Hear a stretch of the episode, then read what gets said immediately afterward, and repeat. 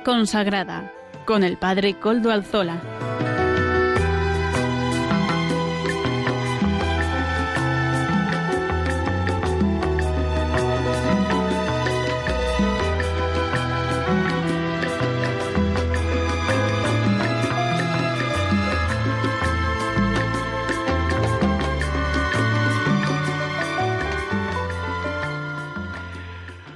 Buenas tardes, hermanos, amigos y oyentes. Hoy es jueves y son las cinco de la tarde, una, menos, una hora menos en las Islas Canarias.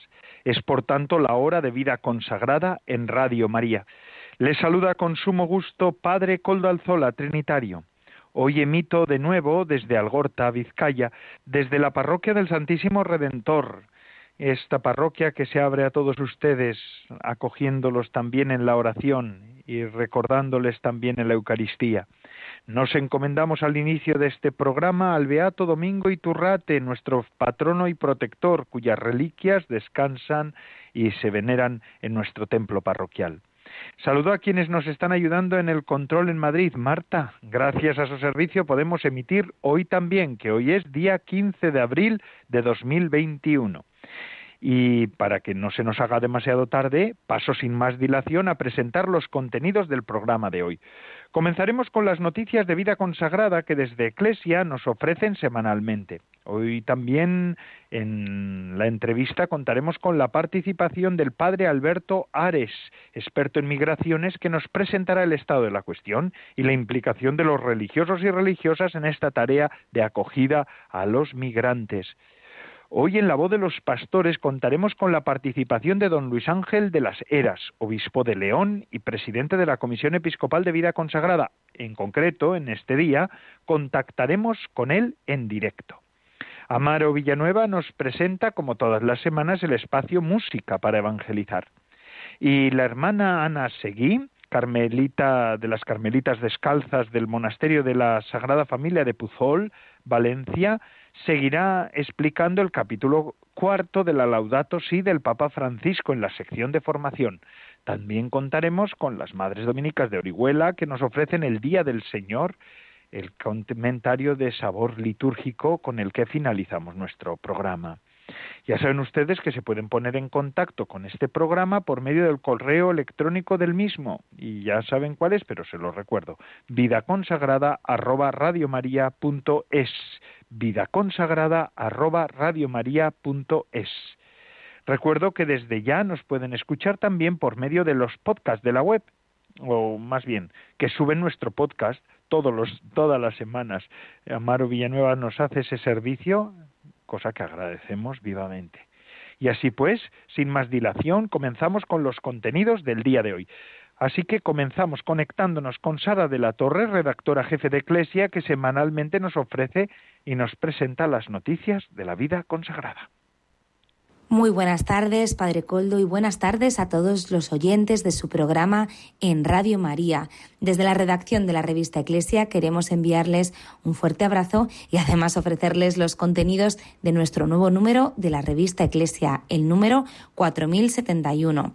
En este número contraponemos una de las medidas más sacrificadas y difíciles para los españoles durante el estado de alarma, que es el control de la movilidad, el no poder viajar de una comunidad a otra para visitar a familiares y para disfrutar de ese encuentro. Pero hay otros viajes que sí podemos hacer. Son esos viajes del interior, los viajes de la misericordia que en tiempos de pandemia, cuando se necesita aprender de lo vivido y provocar cambios, son verdaderamente imprescindibles. Se necesitan corazones abiertos para cambiar la mirada y disponibles para dejarse afectar por las miserias de los demás, generosos para ser misericordiosos. Así, sostenidos por la gracia y la comunidad, en camino sinodal, cada cristiano puede discernir desde la palabra y desde la doctrina social de la Iglesia. En esto profundizamos en este nuevo número de Iglesia, como les decía, que además les ofrece toda la actualidad de la Iglesia en España. Abordamos las ordenaciones episcopales que han tenido lugar esta semana, la de Francisco José Prieto como obispo auxiliar de Santiago y la de Luis Marín, nombrado por el Papa Francisco secretario del Sínodo de los Obispos y ordenado obispo en la Catedral de la Almudena de Madrid.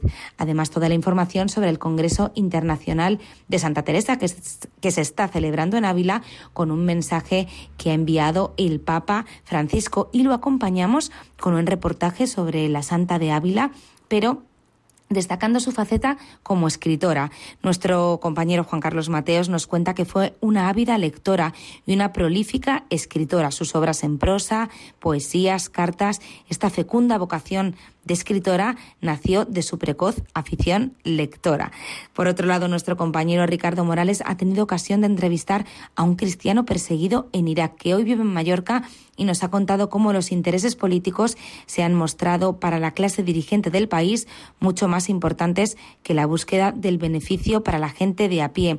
Además, nos dice que aunque el Papa haya visitado Irak, la realidad y los problemas de seguridad no han cambiado y nos cuenta cómo es su día a día, cómo pueden ir a la iglesia. Es una entrevista interesante que nos revela esa realidad de los cristianos en Irak.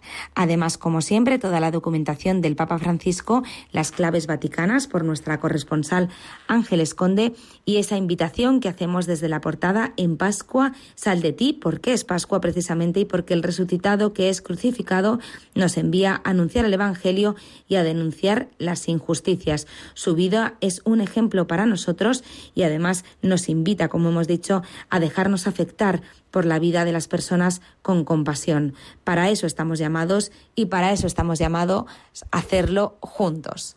Todo esto y mucho más en la revista Iglesia, donde les esperamos con los brazos abiertos. Un fuerte abrazo y hasta la semana que viene, si Dios quiere.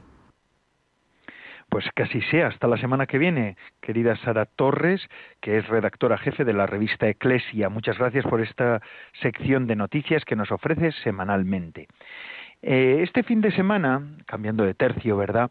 En la Conferencia Episcopal se convoca el encuentro anual de delegados diocesanos y agentes de pastoral de, migrantes, cosa que nos pone también en, actualidad esta cuestión de la migración. Por eso, como les he dicho al comienzo del programa, queríamos ponernos en contacto con eh, el padre Alberto Ares, jesuita, que experto en cuestiones de migración. Ahora se los presento y ya verán cómo ciertamente hemos dado con la persona adecuada. Este leonés de Beguellina de Órbigo, en que ha estado estudiando en muchos lugares, quizá por eso también la creencia a la migración, ¿verdad? Salamanca, Madrid, Boston y otros muchos países y, y otras muchas ciudades.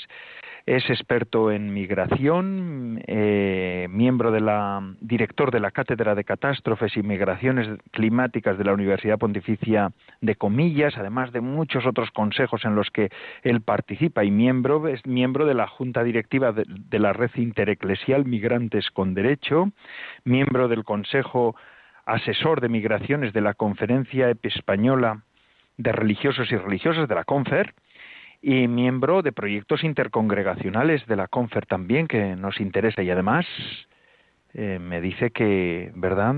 Padre Alberto, que lo han elegido como eh, en el servicio jesuita de refugiados de Europa. Así que el año que viene ya eh, se tendrá que mudar a Bruselas. ¿No es así? Padre Alberto, buenas tardes.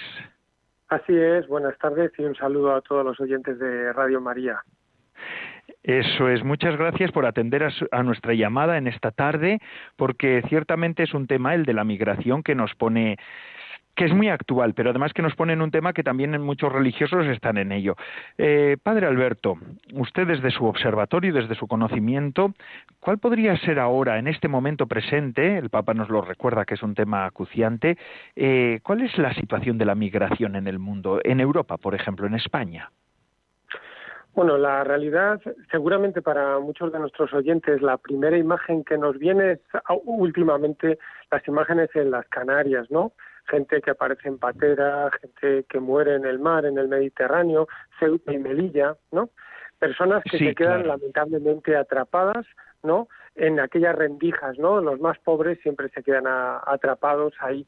Pero la realidad, yo creo, migratoria, por lo menos en España, si ampliamos un poco la mirada, es la de una España plural, donde las migraciones, vamos a decir, ocupan un lugar importante.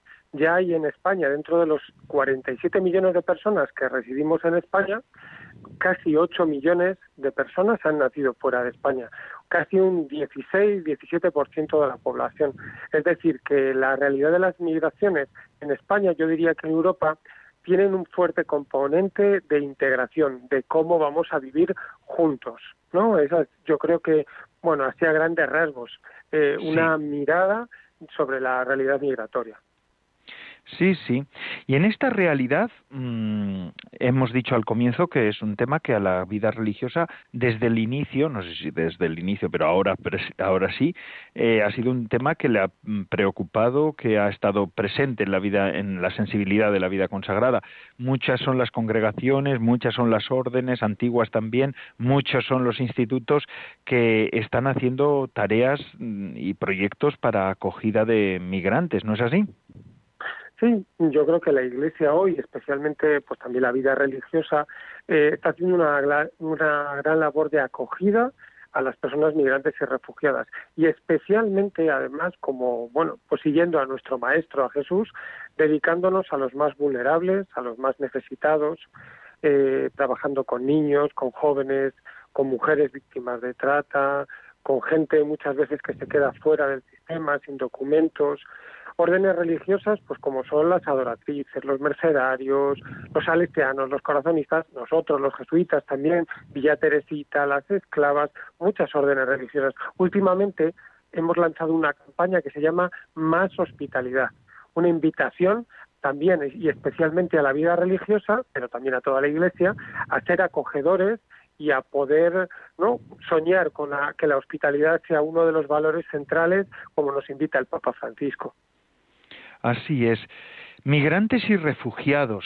También la realidad de los refugiados también es una realidad que hay que subrayar dentro de los migrantes, ¿verdad? Porque no es lo mismo. A veces nosotros no nos damos cuenta que muchos de los de las personas que vienen de otros lugares son refugiados, ¿verdad? Claro, la realidad de los refugiados es bueno conocer, al menos, ¿no? Eh, las personas refugiadas son aquellas que tienen que dejar su hogar porque se ven obligadas eh, por conflictos armados, por situaciones de mucha violencia y eso hace que el estatuto que reciben, ¿no? De personas muy vulnerables, eh, pues, que hace años nos comprometimos ¿no? en un acuerdo, el, convenio de Ginebra, a acogerlos después de la Segunda Guerra Mundial, especialmente a estas personas. O sea que tienen, vamos a decir, una vulnerabilidad todavía mayor que vamos a decir que el, resto de los de las personas migrantes. Sí, claro que sí. Y en esto hay mucha tarea que se ha hecho intercongregacional, ¿verdad? Usted además está en uno de los equipos de la CONFER para buscar cauces de esto. ¿Nos podría poner algunos ejemplos de tareas intercongregacionales sobre esta cuestión de migrantes y de acogida? Sí, es, hay, hay realmente la labor que se está haciendo es encomiable. Nos gustaría que fuera mayor, evidentemente, pero, pero es muy clara.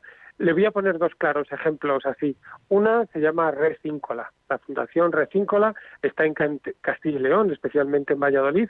Son nueve, diez órdenes religiosas que cada una lo que hace es aportar, según sus capacidades y su carisma, lo mejor que saben hacer para acoger a las personas migrantes y refugiadas.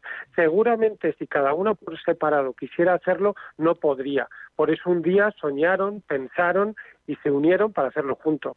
Hay otra otra asociación que se llama Sao Prat en, en Cataluña, en el Prat de Llobregat, que hace una cosa parecida, más centrada pues en jóvenes, en mujeres, eh, y así hay varios ejemplos en el, en el resto de en el resto de España. Yo creo que lo más importante y lo más bonito de esto es creernos que juntos somos más que cada uno, cada congregación, a veces con, en ocasiones con fuerzas limitadas, ¿no? Puede ser capaz de aportar y según nuestro propio carisma al bien, ¿no? Para dar una respuesta sí, claro. Claro, para eso se, habrán creado ya varias plataformas. ¿La de ustedes es la única o hay además de ustedes alguna otra plataforma intercongregacional que al amparo de la CONFER tenga una cierta independencia o no sea tan institucional? Eh, hay, hay, hay, vamos, me refiero, dentro de la Confer, hay, nosotros tenemos un pequeño equipito, ¿no? Que se llama Confer Intercongregacional. Lo que hacemos, lo que hacemos es asesorar, acompañar aquellas órdenes religiosas dentro de Confer que quieran animarse a trabajar o a hacer proyectos juntos en este ámbito de las migraciones, pero también en otros, ¿eh? eh, pues en otros del ámbito social. Tuvimos hace poquitos, hace un mes, un encuentro, el encuentro que solemos hacer anual de Confer Intercongregacional, donde lo que este año intentamos tender puentes entre el trabajo intercongregacional en el ámbito pastoral con jóvenes y en el ámbito social. Y hay muchos puntos de encuentro, hay muchos puntos de encuentro hay muchos puntos de encuentro. Eh, hablando de estas cuestiones, me gustaría que me, nos hablara en el programa de la red de migrantes con derechos. ¿Qué es y cuáles son los cometidos o los objetivos de esta red migrantes con derechos? Sí, la red Migrantes con Derechos es una red, como su nombre indica, que intenta ser una respuesta, dar una respuesta integral desde la Iglesia Católica en España a la realidad de los migrantes y refugiados. ¿Quiénes forman parte de la red Migrantes con Derechos? Pues lo forman la CONFER, lo forman Justicia y Paz, lo forman Cáritas Española y la Conferencia Episcopal Española a través de la Subcomisión de Migraciones. Principalmente trabajamos o nos alineamos en tres focos. Uno en la acogida, como decía antes, ¿no? la respuesta de, de la Iglesia en España. Otra en temas de sensibilización, educación. Mucho necesitamos también dentro y fuera de la Iglesia eh, estar bien informados. Hay a veces prejuicio, racismo, eh, y no necesitamos estar bien informados y conocer bien y otra parte de incidencia pública, es decir, para que las cosas cambien, para que los derechos humanos se respeten, para que la dignidad de las personas no se pueda acoger, como nos dice el Papa Francisco, hay que también defender los derechos de, los, de las personas más vulnerables. Y eso a veces pasa por intentar que nuestros políticos, nuestra gente, pues reforme las leyes para que sean más justas para, para todas las personas. Ya, ya, ya, ya, ya, pues interesante, interesante.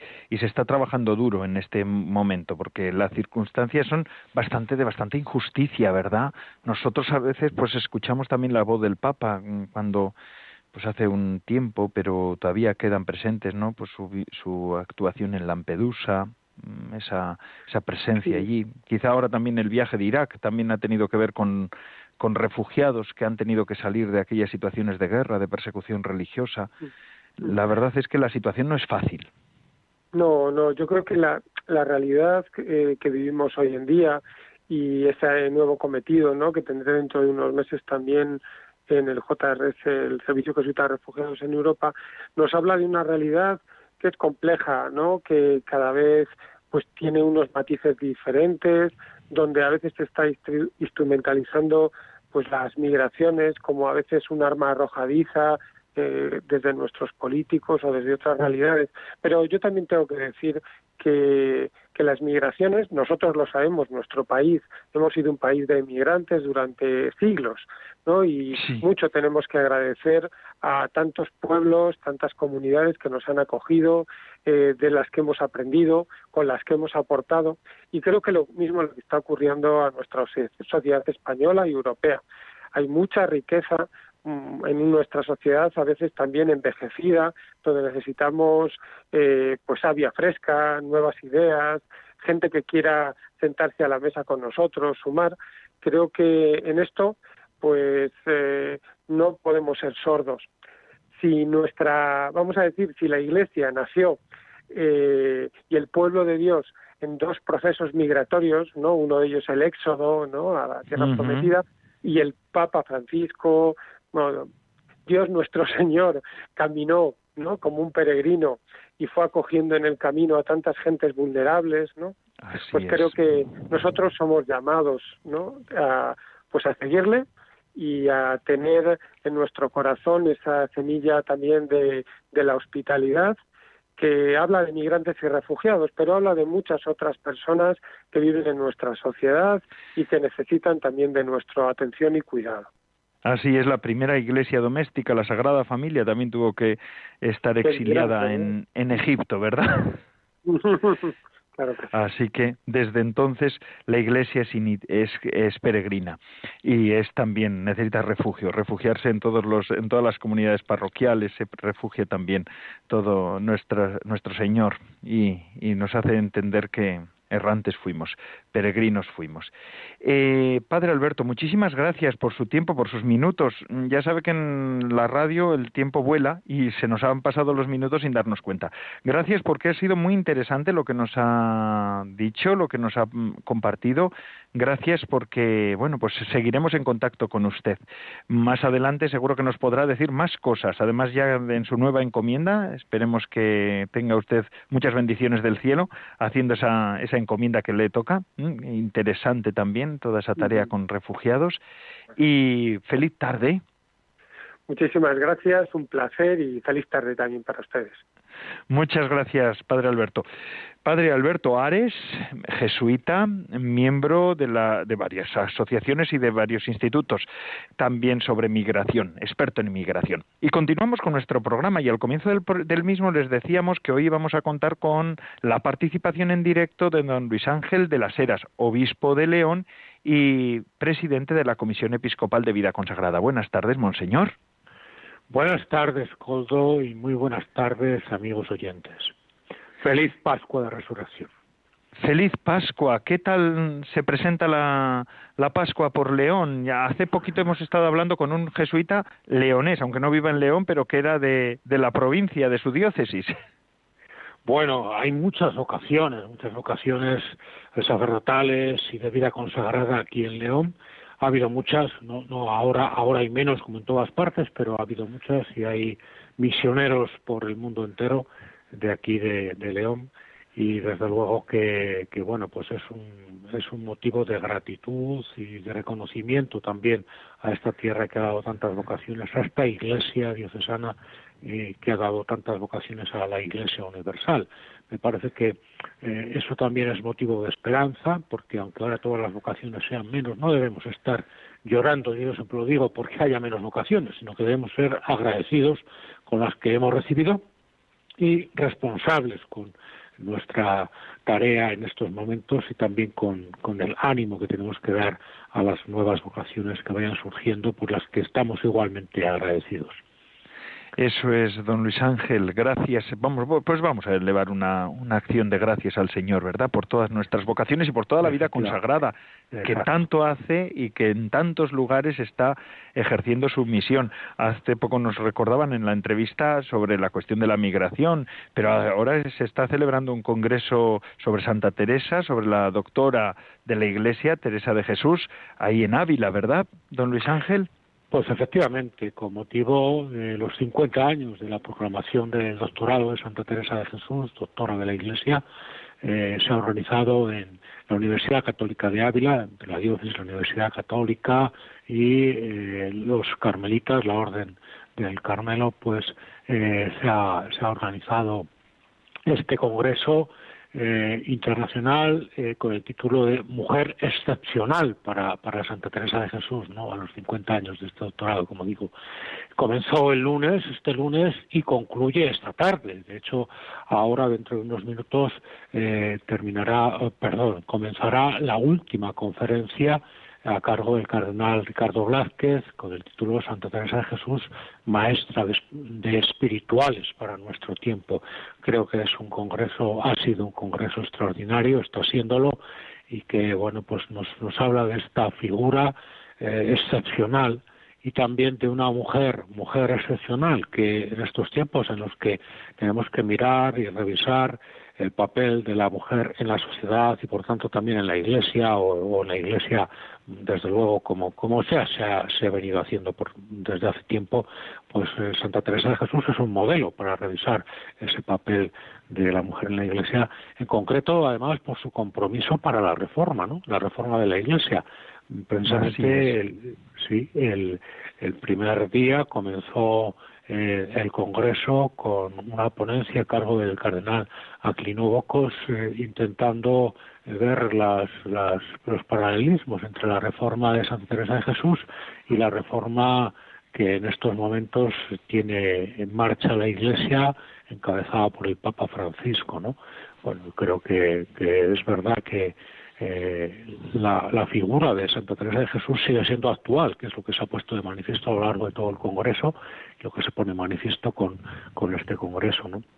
Y con el recuerdo de, de esta doctora de la Iglesia Necesitamos eh, modelos, eh, aunque el modelo fundamental y nuestra vida tiene que estar centrada en Jesucristo, bueno, pues eh, los seguidores de Jesús también son modelo, como todos los que, como hace un momento habéis dicho, Alberto Ares, están comprometidos ahora con los inmigrantes, pues son modelos también de compromiso de la vida consagrada, y, ese compromiso de la vida consagrada es consecuencia de estar centrados en Jesucristo, como Santa Teresa de Jesús.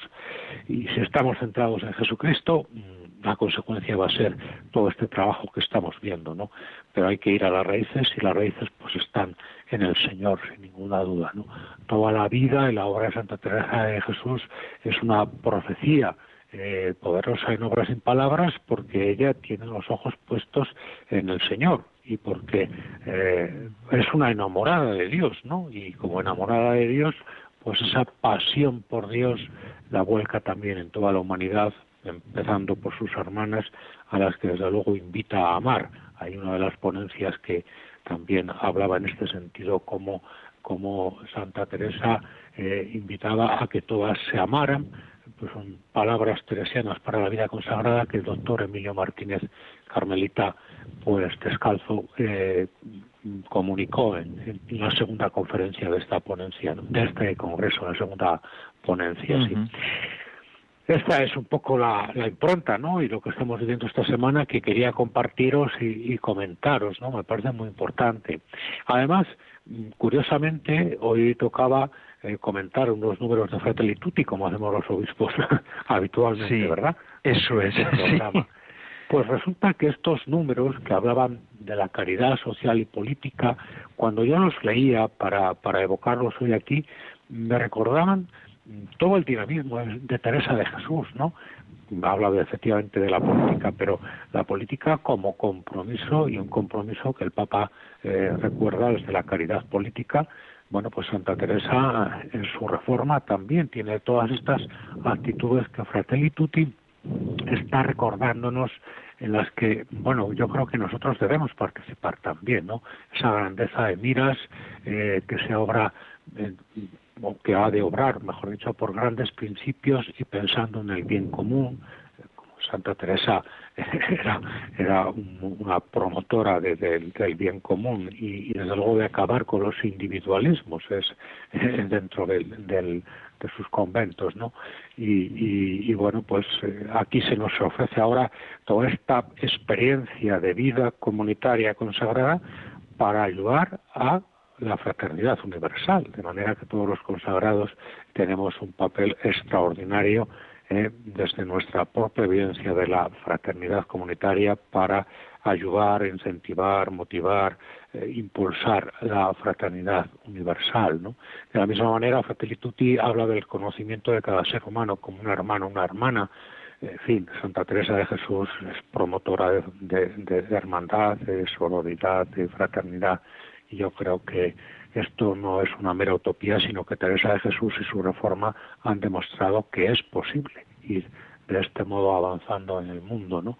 En fin, todos los compromisos, eh, dice el Papa, que brotan de la doctrina social de la Iglesia, provienen de la caridad, eh, según la enseñanza de Jesús, ¿no? Es la síntesis de toda ley. Y efectivamente, Santa Teresa estaba imbuida de la caridad de Cristo, del amor de Dios, y es la caridad que le lleva a actuar, a, reformar, a avanzar. Yo creo, bueno, he encontrado muchos paralelismos entre esta reflexión de la caridad social y política que hace el Papa Francisco en Fratelli Tutti con eh, la personalidad y la huella que ha dejado Santa Teresa de Jesús a la Iglesia, porque además también eh, el texto Fratelli Tutti nos advierte que la caridad necesita la luz de la verdad que constantemente buscamos y esta luz es simultáneamente la de la razón y, la de la fe y Santa Teresa de Jesús también busca la luz de la verdad, ¿no? Eh, es una mm, apasionada buscadora de la verdad, por lo tanto, pues bueno, sigue siendo eh, para nosotros es un referente para toda la Iglesia y para la sociedad, ¿no?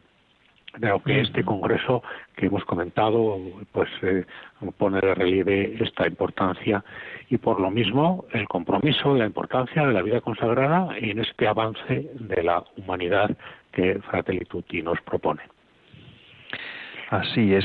Eh, don Luis Ángel, la verdad es que viendo los dos temas que hemos tenido en este programa, por una parte que no son quiero decir que no son contrapuestos. Por una parte todo el tema de la implicación con los migrantes acogida fraternidad hacia los migrantes y refugiados.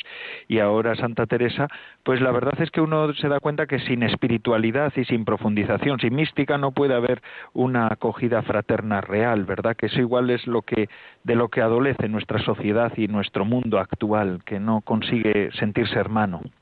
Efectivamente la mística, esa centralidad en Jesucristo, ese, ese vivir centrados en Dios, ese, ese primerear el Señor, que con esa expresión del Papa Francisco, eh, yo creo que el Señor nos primerea, es Él es el primero que nos ama y que nosotros eh, le tengamos en primer lugar a Él, que le amemos a Él, es lo que nos puede llevar después a obrar de una manera eh, transformadora de la sociedad, ¿no?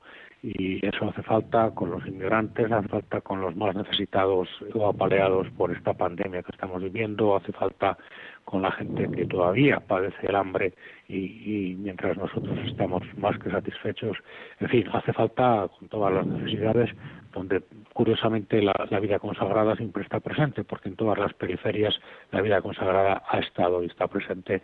Y ya digo, está comprometida siempre que está centrada en el Señor, siempre que está centrada en Jesucristo. Cuando las personas consagradas están centradas en Jesucristo, no hay problema porque van a hacer lo que hizo el Señor y van a contribuir con su vida y con su misión a transformar este mundo de cara a lo que esperemos que llegue a ser, que es el reino de Dios, es, es el, el, mundo que, todos ansiamos y necesitamos. Un mundo nuevo en esta vida nueva. Por otro lado, también es verdad, eh, Santa Teresa de Jesús hace referencia precisamente a la importancia de Cristo resucitado como el que eh, ilumina esta transformación que hace falta, la reforma que ya emprende, cualquier reforma que hagamos, la que tenemos que realizar en la Iglesia y la transformación en este mundo, precisamente es Cristo resucitado, estamos en Pascua, eh, que ilumina y guía esta transformación que todos, a todos nos hace falta. Muchísimas gracias, don Luis Ángel de las Heras, mm, obispo de León y presidente de la Comisión Episcopal de Vida Consagrada, por atendernos también en esta tarde de este programa de Vida Consagrada. Gracias por darnos estas pinceladas también sobre el Congreso, un Congreso interesante, importante, como no siempre, pues los obispos nos recuerdan en este programa la Fratelli Tutti del Papa Francisco, que es un tesoro a, descubrir y a divulgar, ¿no le parece? Pues sí, sí que lo es, sí que lo es, Y además, pues bueno, al hilo de estos programas yo invito a todos a releer o leer Fratelli Tutti en las claves que vamos ofreciendo y en las, en las claves de la realidad que nos rodea, porque esta realidad también nos ayuda a, ver con, con muy buenos ojos y a aterrizar Fratelli Tutti en, lo que estamos viviendo todos. Así que bueno, pues gracias por esta oportunidad y bueno, a todos os, deseo de nuevo una feliz Pascua, que sigamos avanzando en la profundidad del conocimiento de Cristo resucitado, que es el que realmente nos ayuda a caminar en estas circunstancias, las que nos han tocado vivir. Yo creo que nunca debemos quejarnos, insisto, debemos agradecer a Dios todo lo que nos regala y con el agradecimiento la luz del resucitado ilumina nuestros pasos. Así es. Pues muchísimas gracias, don Luis Ángel. Ahora vamos a continuar con nuestro programa y vamos a hacer, vamos a escuchar ahora música para evangelizar. Vamos a hacer una breve pausa, eh, queridos oyentes, con, el con la música para continuar, que todavía nos queda mucho contenido, mucho que decir en este programa de vida consagrada. Adelante, Amaro Villanueva, con estos minutos de música.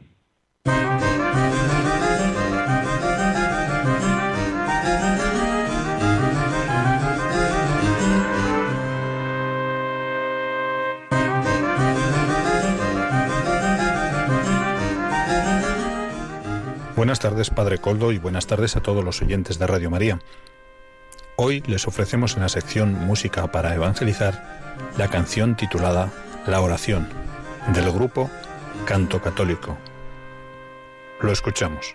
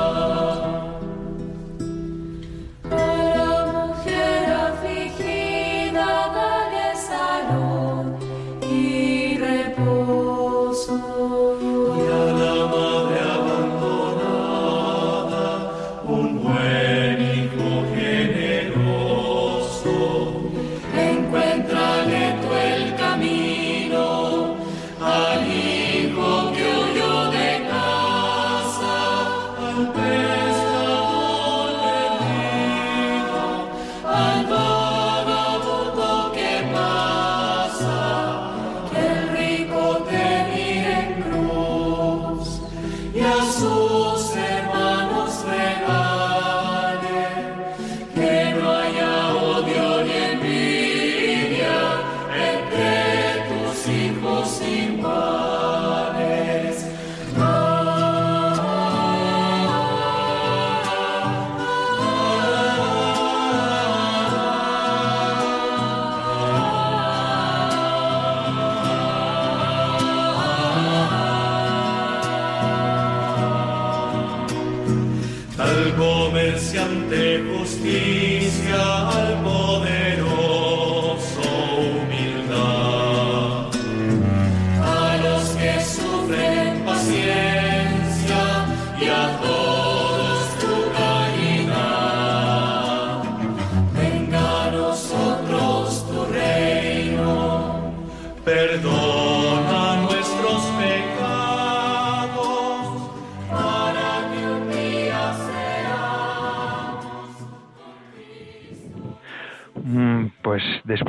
músicas, de estos acordes, ¿verdad? Perdona nuestros pecados para que un día podamos ser hijos verdaderos tuyos. Y vamos a pasar al, al espacio de formación. Laudato Si, esta encíclica también del Papa Francisco que voces diferentes nos la presentan eh, en estos programas. En esta ocasión será la hermana Ana Seguí de las Carmelitas Descalzas de la Sagrada Familia de Puzol, Valencia, la que nos da su interpretación de la, encíclica. Adelante, hermana Ana. Hola a todos los oyentes de Radio María. Soy Ana Seguí, Carmelita Descalza de la comunidad de Puzol, Valencia. Estoy encantada de estar nuevamente con vosotros. Hoy voy a exponer con brevedad el segundo enunciado del capítulo cuarto de Laudato Si. Este segundo punto habla de la ecología cultural, que además de lo natural, dice la relación con los valores que hemos heredado, que son patrimonio histórico, artístico y cultural, que nos han configurado y están ahora amenazados. Saberlos preservar y enriquecer dice la esforzada historia de nuestros ancestros que dejaron su impronta creativa y el gozo histórico del presente, en que hemos de saber valorar y saborear la ecología cultural que poseemos, cuidándola, recreándola y enriqueciéndola, porque forma parte de aquel patrimonio que hace agradable la vida de las ciudades y los pueblos donde vivimos, estimando y cuidando también el espacio natural del lugar propio. Lo científico técnico ha de conjugar con el lenguaje popular y sus riquezas culturales, no solo en el sentido de los monumentos del pasado, sino especialmente en su sentido vivo dinámico y participativo que no puede excluirse a la hora de repensar la relación del ser humano con el ambiente. En todo proyecto, lo que fundamentalmente ha de ser tenido en cuenta son las personas que lo han de vivir y beneficiarse para su felicidad, armonía y disfrute. La actividad consumista está introyectada en nuestra sociedad, porque los sistemas económicos tienden a hacernos adictos al consumo. Ser simples consumistas nos lleva a desatender la complejidad de las problemáticas locales que requieren la intervención activa de los habitantes. El valor de la cultura de un lugar ha de ser tenida en cuenta a la hora de atender y resolver su problemática y desarrollo. Así como la vida y el mundo son dinámicos, el cuidado del mundo debe ser flexible y dinámico. Dice el Papa, ni siquiera la noción de calidad de vida puede imponerse, sino que debe entenderse dentro del mundo de símbolos y hábitos propios de cada grupo humano. Homogenizar es debilitar y hasta destruir el gran legado cultural de muchos entornos del planeta y sus poblados. Estamos llamados a apreciar, cuidar y mimar la gran pluralidad de las culturas. Un mundo globalizado como el que estamos viviendo tiene su parte negativa y es que tiende a uniformar la sociedad en detrimento de los valores culturales de cada lugar. Dice el Papa, la imposición de un estilo hegemónico de vida ligado a un modo de producción puede ser tan dañina como la alteración de los ecosistemas. Las culturas de los pueblos son una gran riqueza, un valor que es patrimonio de la humanidad porque expresan la comunión y comunicación con el entorno ambiental de la madre tierra y la relación familiar de amplios grupos humanos que la conforman. Las grandes explotaciones no solo degradan el medio ambiente de manera irreversible, sino que también acaban con modos de vida humana que durante mucho tiempo ha otorgado identidad cultural y un sentido de la existencia y de la convivencia. Todo reclama nuestro amor y respeto, nuestro gozo ante lo bueno y lo bello. Los sistemas de producción y explotación de territorios ponen sus intereses por delante, sin prestar atención a las comunidades aborígenes con sus tradiciones culturales. Los espacios de tierra de tribus enteras son especulados y con frecuencia estas comunidades son desposeídas de su identidad en detrimento de sus valores culturales y del propio territorio, procediendo así a la degradación de la naturaleza, perjudicándola de modo irreversible. Estas comunidades aborígenes son numerosas y protegen sus espacios naturales como un don de Dios puesto en sus manos. Para estos grupos humanos, más que simples lugares a ser explotados para la economía, sus territorios son tenidos como un espacio sagrado con el cual necesitan interactuar para sostener su identidad y sus valores. Estas gentes están consagradas al servicio de propagar en la tierra los valores perdurables que el Creador les ha regalado.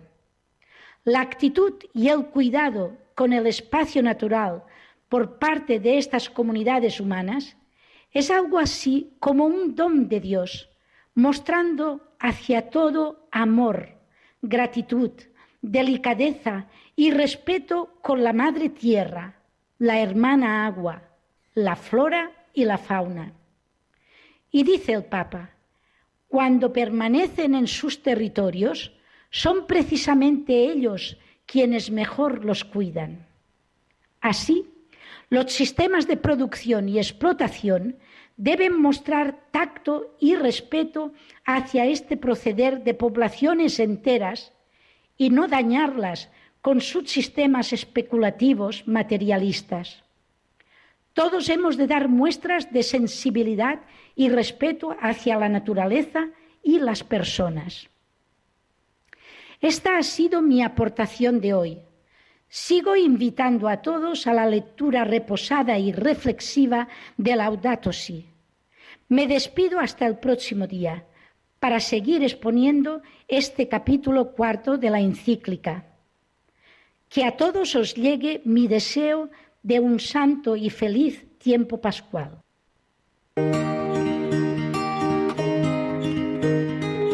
En la primera Pascua vivida bajo la pandemia, el Papa Francisco nos recordó que Jesús resucitado salió del sepulcro por nosotros para llevar vida donde había muerte y comenzar una nueva historia de amor. Podemos y debemos esperar, añadía el Papa, porque Dios es fiel y no nos ha dejado solos, sino que nos ha visitado en cada situación, en el dolor, en la angustia y en la muerte. Con Dios nada está perdido. También hoy y siempre, la resurrección de Cristo sigue siendo el fundamento de nuestra esperanza.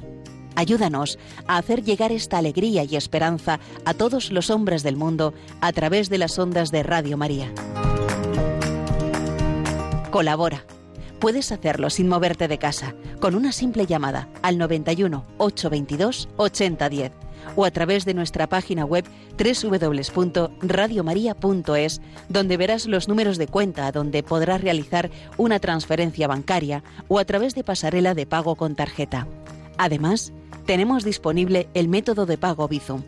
Y si quieres que tu donativo desgrave, no olvides indicar tus datos personales, incluido tu NIF. Radio María, la fuerza de la esperanza. Gracias a Radio María podemos ofrecer todos estos contenidos, ¿verdad? Que en otras radios no tienen lugar, no tienen cabida. Y aquí sí que lo podemos hacer. Así que está bien que podamos colaborar todos en nuestra medida con Radio María, que es la radio de la Virgen. Y ahora, antes de acabar ya el programa, ya nos queda muy poquito tiempo y además pocos espacios. También solo uno, el de la liturgia. Pero antes un pequeño detalle que nos llega también de mano de Eclesia. Paz a vosotros, nos vuelve a decir este domingo el Señor. Una nueva aparición. Por eso recordamos hoy un precioso poema de Pedro Casaldáliga pidiéndole al Señor su paz. Danos, Señor, aquella paz extraña que brota en plena lucha como una flor de fuego, que rompe en plena noche como un canto escondido, que llega en plena muerte como el beso esperado. Danos la paz de los que andan siempre desnudos de ventajas, vestidos por el viento de una esperanza núbil. Aquella paz del pobre que ya ha vencido el miedo, aquella paz del libre que se aferra a la vida. La paz que se comparte en igualdad fraterna, como el agua, como el pan. Mm, gracias por este detalle y ahora ya acabamos, la hermana Silvia Rozas nos ofrece el detalle, nos ha ofrecido el detalle y ahora acabamos con la última sección del programa, eh, la sección de la liturgia del domingo, el Día del Señor. Buenas tardes, queridos radio oyentes de Radio María. Soy la hermana Regina de San Benito de Montserrat. Es con gusto que hoy quiero compartir con vosotros la experiencia del Evangelio vivida durante más de 60 años en el monasterio. Cuando entré en la vida monástica, pensaba que me aburriría, pero pronto me di cuenta que vivir el Evangelio es lo que da variedad al día a día, muy distinta a la experiencia de Navidad o ahora la de Pascua. Y cada evangelio y cada evangelista tiene sus características y su color distinto. El fragmento de Lucas, el enamorado de los gestos humildes y sencillos de Jesús del domingo próximo, sigue al de los discípulos de Maús, cuando Jesús les abrió el sentido de las escrituras. Es que en las escrituras, o sea, en el Antiguo Testamento, encontramos dos caminos distintos para el Mesías. El del éxito, del reinado glorioso, con el exterminio de los enemigos y la visión de un Mesías sufriente expresada no solo por Isaías, sino también en los Salmos y en muchos otros textos. Si os acordáis, cuando Jesús fue tentado en el desierto por Satanás, el demonio le propuso el camino fácil, donde poseer todos los reinos de la tierra. Pero Jesús eligió el otro, como voluntad del Padre del cielo, para él, el camino del amor hasta la muerte. El Evangelio del domingo próximo destacaría tres puntos. Primero, la certeza que nos da el encuentro con el resucitado presente, no solo ante los apóstoles reunidos, sino también ahora, con todos nosotros, en este mismo momento en que estamos hablando. La presencia del Jesús vivo eternamente. Segundo, frente al escándalo de la muerte en cruz, fruto de la envidia de los dirigentes judíos, el bálsamo de saber qué es la voluntad del Padre Bueno manifestada en las Escrituras. O sea, que Jesús de la vida con un amor hasta el extremo. La cruz, que es necesidad para los hombres, es poder y sabiduría para Dios, dice la primera carta a los Corintios. Finalmente, tercer punto, darnos cuenta que la predicación que debemos compartir debe ir acompañada de la conversión y del perdón de los pecados. El perdón creo que es un don extraordinario de la resurrección. El perdón que, de Dios que recibimos por intercesión de Jesús resucitado, siempre vivo, intercediendo por nosotros, como dicen los hebreos, y el perdón que nosotros, los resucitados con Él, debemos dar siempre a nuestros hermanos, como resultado de ser hijos de Dios que hace salir el sol sobre justos e injustos. Un perdón que construye la fraternidad humana propuesta por el Papa Francisco en su fructífero viaje a Irak. Mi deseo es que Dios nos ayude a todos a ser fieles testimonios de la resurrección. Y os recuerdo que esta semana celebramos la fiesta de San Jorge, un joven soldado capadocio en la actual Turquía, según la tradición, que según la tradición murió en Lot, Lida, en Palestina, donde tiene su tumba. San Jorge, patrón de Palestina, una tierra y unos cristianos muy probados por el sufrimiento, y patrón de muchas otras regiones. Ya sabéis que esta fecha es especialmente un día dedicado a la lectura. ¿Me dejáis dar un consejo? Es de una monja anciana muy inteligente que ya murió. Ella decía que todos los libros deben leerse tres veces la primera de corrida, para saber lo que dice. La segunda, para tomar notas. Y la tercera, para disfrutarlo. Y yo añado, si un libro no merece tantas lecturas, pienso que no vale la pena leerlo. No podemos perder el tiempo, que es lo mejor que tenemos.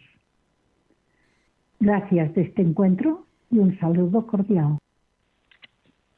Muchísimas gracias, hermanas, hermanas del monasterio de Benedictinas de Montserrat, porque nos han ofrecido este comentario de la liturgia del domingo. Y así el programa de vida consagrada de Radio María ha concluido una semana más.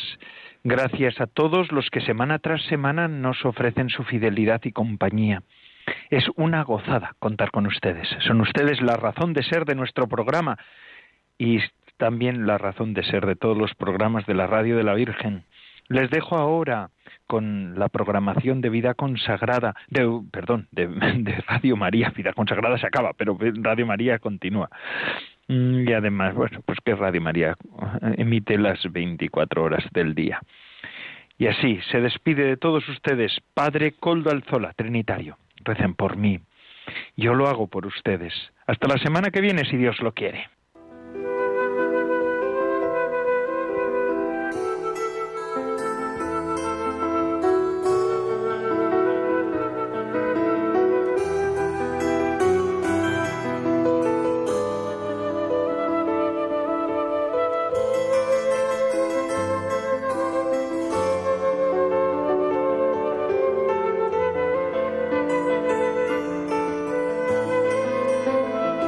Consagrada con el Padre Coldo Alzola.